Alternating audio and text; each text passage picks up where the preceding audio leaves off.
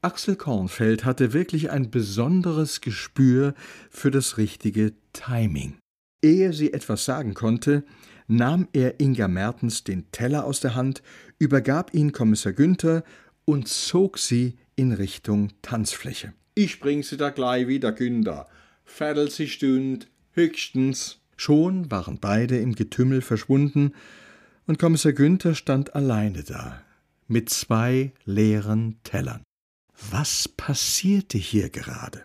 Wieso war es ihm bei 48 Frauen so schwer gefallen, ins Gespräch zu kommen?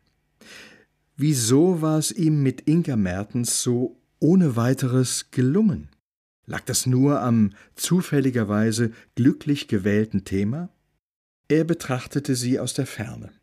Kornfeld redete auf sie ein, sie nickte ab und an, lachte, Spürte er gerade so etwas wie eine leise Eifersucht? Uf de Weize? Einmal bin ich bekloppt.